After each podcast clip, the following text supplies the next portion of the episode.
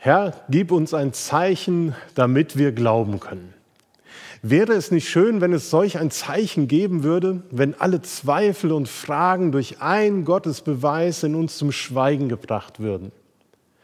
Damals traten einige Schriftgelehrte und Pharisäer an Jesus heran und sagten, vollbringe vor unseren Augen ein Wunder als Beweis dafür, dass dich Gott gesandt hat. Sie waren verunsichert. Denn Jesus konfrontierte seine Zuhörer mit einer ganz anderen, neuen Auslegung der Torah. Und die praktischen Konsequenzen, die er daraus zog, die waren revolutionär. Sein Umgang mit Benachteiligten, Verachteten, Ausgestoßenen und Gescheiterten war ungeheuerlich und nicht selten skandalös. Der eigentliche Skandal aber war, dass er behauptete, dass diese Worte und Werke im Auftrag Gottes, seines Vaters im Himmel zu verkündigen, beziehungsweise dass er sie in seinem Auftrag tat. Jesus behauptete, von Gott gesandt und der Messias zu sein. Mit diesem Anspruch war damals Jesus nicht alleine unterwegs. Es gab viele, die so herumgelaufen sind und behauptet hätten, sie wären der Messias. Deshalb mussten die Pharisäer immer wieder prüfen, wer diesen Anspruch da für sich erhebt. Und deshalb forderten sie ein Zeichen. Dieses Zeichen, das Jesus tun soll, das soll der Beglaubigung dienen. Jesus soll sich als der erweisen, der er vorgibt zu sein, damit sie ihm glauben können, damit sie ihm Vertrauen schenken können. Denn nach jüdischer Tradition und rabbinischer Auffassung musste sich der kommende Messias durch Zeichen und Wunder legitimieren. Und es scheint durchaus menschlich zu sein, dass wir Zeichen und Wunder wünschen, um glauben zu können, auch heute noch. Es ist nicht nur ein Wunsch von Ungläubigen, sondern sogar auch von gläubigen Christen, wie wir es eben im Eingang des Gottesdienstes auch so gefragt haben, ob wir nicht dann und wann auch solch ein Wunder brauchen, wenn wir eine Durststrecke in unserem Glauben haben. Die Jünger taten es und wir stehen ihnen heute eben oft in nichts nach. Und so eine Zeichenforderung, seien wir mal ehrlich, die ist schon ziemlich verlockend. Wohl auch für Jesus. Stellen wir uns einfach mal vor, Jesus würde der Bitte entsprechen, dann wären seine Gegner geschlagen. Dann müssten die Pharisäer seinen Anspruch anerkennen und bejahen, dass Jesus der Messias ist. Wenn er ein eindeutiges Zeichen geben würde, dann gäbe es keinen Unglauben mehr. Dann würden alle ihre Knie vor Jesus beugen und bekennen müssen, dass er der Herr ist. Wow. Doch Jesus lehnt die Zeichenforderung ab. Gott wird hier und jetzt kein Zeichen geben und den Anspruch Jesu legitimieren. Stattdessen gibt es ein paar ziemlich harte Gerichtsworten um die Ohren. Jesus antwortete ihnen, so lesen wir es in Matthäus 12, nur böse, gottlose Menschen können dafür noch Beweise verlangen. Ihr werdet aber nur das gleiche Wunder zu sehen bekommen, das am Propheten Jona geschah. Jona war drei Tage und drei Nächte im Bauch des großen Fisches. Ebenso wird der Menschensohn drei Tage und drei Nächte in den Tiefen der Erde sein. Die Einwohner von Ninive werden euch am Gerichtstag verurteilen, denn nach Jonas Predigt kehrten sie um zu Gott. Der hier vor euch steht, ist aber größer als Jona. Die Königin aus dem Süden wird am Gerichtstag Gottes als Zeugin gegen dieses Volk auftreten und es verurteilen. Denn sie kam von weit her, um von der Weisheit des Königs Salomo zu lernen. Der aber hier vor euch steht, der ist viel größer als Salomo. Jesus hat scheinbar einen richtigen Hals. Und die Zuhörer nennt er unverhohlen eine verbrecherische Generation. Der Vorwurf ist hart aber auch nicht neu. Denn die Propheten im Alten Testament unterstrichen ihre Kritik an den politischen und religiösen Verhältnissen und der Führung immer mit dem Vorwurf der Untreue gegenüber ihrem Gott Jahwe. Und auch hier kritisiert Jesus ihren Unglauben, der sich hinter dieser Zeichenforderung verbirgt. Denn sie wollen nicht nur über Gott verfügen, sondern auch Jesus in ihre Vorstellung vom Messias einordnen. Diese Generation möchte etwas sehen, aber nicht verändert werden.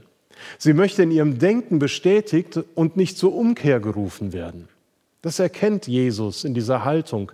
Und darum ist auch diese Frage vielleicht auch obsolet. Was würde Ihnen ein solches Zeichen eigentlich nutzen? Wir können auch fragen, was würde es uns heute bringen, wenn Gott solche Zeichen vollbringen und wir einen Gottesbeweis hätten? Würden wir dann mehr glauben? Würden sich dann alle Menschen zu Gott bekennen? Wie viele Menschen haben damals zu Zeiten von Jesus, aber bis heute mit Jesus Wunder erlebt und sind nicht zum Glauben gekommen? Und im Gegenteil haben sich sogar von ihm abgewandt. Mit Fakten und harten Tatsachen, da kann man Menschen nötigen, klein beizugeben und zähneknirschend etwas anzuerkennen. Aber Glauben, Vertrauen und Liebe erzeugen sie nicht. Eine Beziehung, eine verbindliche Beziehung wird so nicht eingegangen. Und das Begehren der Pharisäer, das liegt eben auf dieser Ebene der Unverbindlichkeit und Unentschlossenheit. Sie wollen zuschauen, aber sich nicht wirklich entscheiden oder dem Anspruch Jesu verbindlich anerkennen. Jeder, der auch heute noch nach unwiderlegbaren, rationalen Gottesbeweisen fragt, bevor er anfangen will zu glauben, der bewegt sich auf dieser Ebene.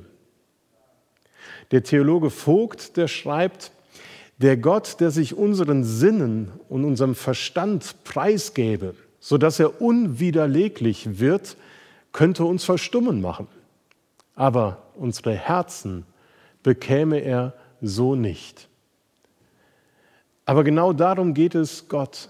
Er will unser Herz. Er will Beziehung, Vertrauen, Glauben. Darüber haben wir auch letzten Sonntag im Gottesdienst gesprochen. Gott will nicht einfach nur bestaunt werden, indem er sich zur Schau stellt, ein Wunder tut. Er will keine Bewunderer oder Fans, sondern er will uns, unser Herz. Gottes Erkenntnisse ohne Konsequenzen, ohne Vertrauen, ohne Risiko, nur mal sehen, was Jesus kann und dann weitermachen wie bisher, so geht das nicht im christlichen Glauben. Wer so denkt, der bekommt eben kein Zeichen. Das verweigert Jesus. Das Gute ist, dass Jesus weiß, dass Zeichen notwendig sind. Ganz ohne geht es nicht. Wenn es aber ein Zeichen gibt, dann muss es ein göttliches sein, eins, das uns persönlich berührt. Deshalb sagt Jesus, es wird euch ein Zeichen gegeben werden, aber ein ganz besonderes Zeichen, nämlich das Zeichen des Jona.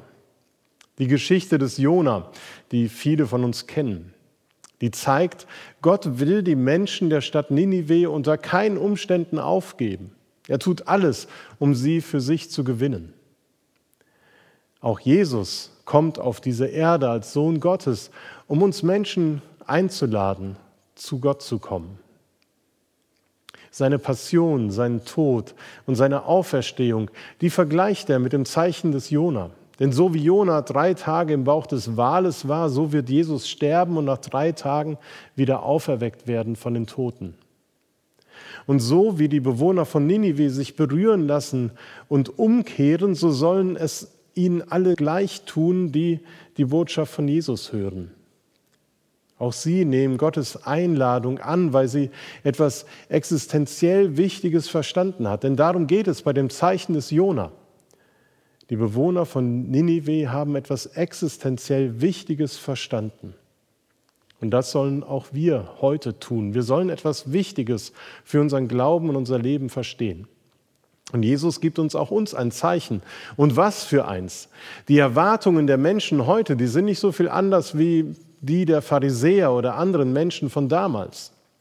Jesus soll für viele heute auch seine göttliche Macht durch ein Zeichen unter Beweis stellen, das die irdischen Gesetze aufhebt. Jesus soll seine Hoheit zeigen. Aber mit dem Zeichen, das Gott gibt, werden sie seine tiefste Erniedrigung sehen. Menschen erwarten die Demonstration seiner Macht, aber das Zeichen, das sie empfangen, ist sein Untergang am Kreuz. Jesus erhob den Anspruch von Gott auf die Erde gesandt, mit dem Vater im Himmel eins zu sein. Und er wird am Kreuz schreien, mein Gott, mein Gott, warum hast du mich verlassen? Als König der Juden und Messias gefeiert, hängt er am Schluss am Kreuz zwischen Verbrechern, überhaupt nicht göttlich und schon gar nicht majestätisch. Was für ein Zeichen. Es ist ein Zeichen so ganz anderer Art. Paulus hat es in seinem ersten Brief an die Korinther so formuliert. Denn das Wort vom Kreuz ist eine Torheit denen, die verloren werden. Uns aber, die wir selig werden, ist es eine Gotteskraft. Denn die Juden fordern Zeichen und die Griechen verlangen nach Weisheit. Wir aber predigen den gekreuzigten Christus, den Juden ein Ärgernis und den Griechen eine Torheit. Das Zeichen des Kreuzes ist ein Skandal, ein Skandalon, ein Ärgernis, eine Torheit bis heute für viele Menschen. Und doch ist es das Zeichen Gottes, das aufgerichtet ist mitten in dieser Welt, mitten in meinem Alltag, in meinem Leben. Ein Zeichen, das uns wachrütteln und zur Umkehr rufen soll. Und ich habe gesagt, die Zeichenforderung ist nicht nur eine Sache von Ungläubigen, sondern auch von Gläubigen. Denn auch wir, die wir glauben, leben unsere korrekte Torah-Frömmigkeit oder Bibelfrömmigkeit.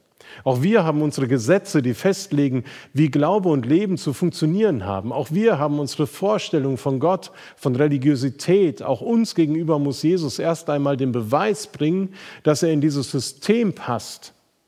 Und wenn nicht, dann lehnen viele Menschen ihn genauso ab wie die Pharisäer damals.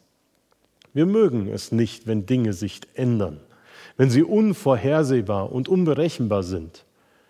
Wir möchten gerne Sicherheit und Klarheit. Und da, wo wir in unserem Welt- und Gottesbild verunsichert werden, da stimmen wir in den Ruf der Schriftgelehrten ein. Gib uns ein Zeichen, damit wir glauben können. Wir müssen nur ehrlich werden und fragen, wozu eigentlich ein Zeichen? Damit wir glauben können, was wir immer schon geglaubt haben, soll Jesus nur noch bestätigen, was wir uns selbst über Gott ausgedacht haben? Gib uns ein Zeichen, dass unsere Theologie die richtige ist? Oder möchten wir endlich mal wieder etwas Spektakuläres in unserem Glaubensleben erfahren? Wollen wir Jesus bestaunen, aber unser Herz davon nicht berühren lassen? Wollen wir morgen so weiter tun, als ob nichts gewesen wäre? Solche Zeichen gibt Gott nicht. Und dennoch gibt er ein Zeichen, das Kreuzzeichen. Es durchkreuzt manchmal unsere Glaubenssysteme und stellt unsere selbst entworfenen Regeln in Frage. Und es ist eine harte und vielleicht auch bestürzende Einsicht, die man da gewinnt. Mitunter ist es auch ein Irrweg, den ich da erkennen muss. Aber wie letzte Woche, wenn wir zu Jesus kommen, wenn wir vor dem Kreuz von Jesus stehen, da sollen wir ja gerade nicht zerbrechen oder kaputt gehen, sondern wir sollen Hilfe bekommen und von einer Last befreit werden. Wir dürfen zu Jesus kommen und von ihm lernen. Und dafür steht eben die zweite Person, die von Jesus genannt wird, die Königin aus dem Süden von Saba. Auch sie hat das Zeichen des Jona verstanden und wird als Zeugin im jüngsten Gericht geladen. Diese Frau, die im biblischen Zusammenhang ganz woanders hingehört, die hat ebenso eine lebensrettende Botschaft, in diesem Fall die Weisheit Salomos, verstanden und für sich umgesetzt. Sie macht sich auf den mitunter langen und mühsamen Weg durch die Wüste auf, überwindet viele Grenzen, um von Salomos Weisheit zu lernen. Und sie hat sich auf die Begegnung mit dem König Salomo eingelassen, ohne irgendeine große Bestätigung oder ein Zeichen zu fordern. Letzte Woche haben wir gehört, dass wir ein Leben lang von Jesus lernen sollen. Im Zeitalter, wo so vieles beschleunigt ist, in Corona-Zeiten aber auch vieles wieder ausgebremst ist, wo in unserer Gesellschaft eher die Devise gilt, alles muss sofort und unmittelbar mir zur Verfügung stehen, da ist die Königin von Saba eine Gegenikone. Sie geht nicht den kurzen Weg, sondern den langen, den beschwerlichen Weg durch die Wüste, die immer schon Symbol einer echten, tiefgehenden Veränderungsarbeit von Menschen war. Und sie hat ein Gespür dafür, wo die Quelle ist, aus der sie lebendiges Wasser schöpfen kann für ihren Leben. Und da gewinnt sie eben für uns als Christen eine Vorbildfunktion. Denn wir wissen um die Quelle für unser Leben. Dort am Kreuz finden wir Jesus, der den Menschen Gottes Liebe gebracht hat. Jesus kann uns ebenso wenig abschreiben wie Gott damals die Bewohner von Ninive. Er ist der Liebhaber unseres Lebens. Und diese Liebe, die können wir erfahren, wenn wir zu ihm kommen. Wenn wir erkennen, dass wir den Ruf nach Zeichen und Forderung in uns tragen, dann können wir auf das Zeichen des Kreuzes blicken. Er ist der Einzige, der unser Lob gebührt, so haben wir es eben gesungen. Und so soll es auch sein, dass wir merken, dass Jesus wirklich der Einzige ist, zu dem wir kommen können mit dem, was uns beschwert. So haben wir es letzte Woche gehört und so hören wir es heute, wo es darum geht, dass uns der Glaube zu schwer werden kann. In dem nächsten Lied geht es auch darum, dass wir zum Kreuz geführt werden. Lass uns das als innere Antwort auch mitsingen und Gott darum bitten, dass er uns zu dem Ort führt, wo wir vielleicht nicht das große Wunderzeichen entdecken. Es gibt nicht diese Zeichen, die wir oft uns fordern. Aber es gibt die Gewissheit des Herzens. Es gibt nicht den einen Gottesbeweis, der alles nicht mehr in Frage stellt aber es gibt die Gewissheit des Herzens und die möge Gott dir immer wieder neu schenken. Amen. Lead me to the cross.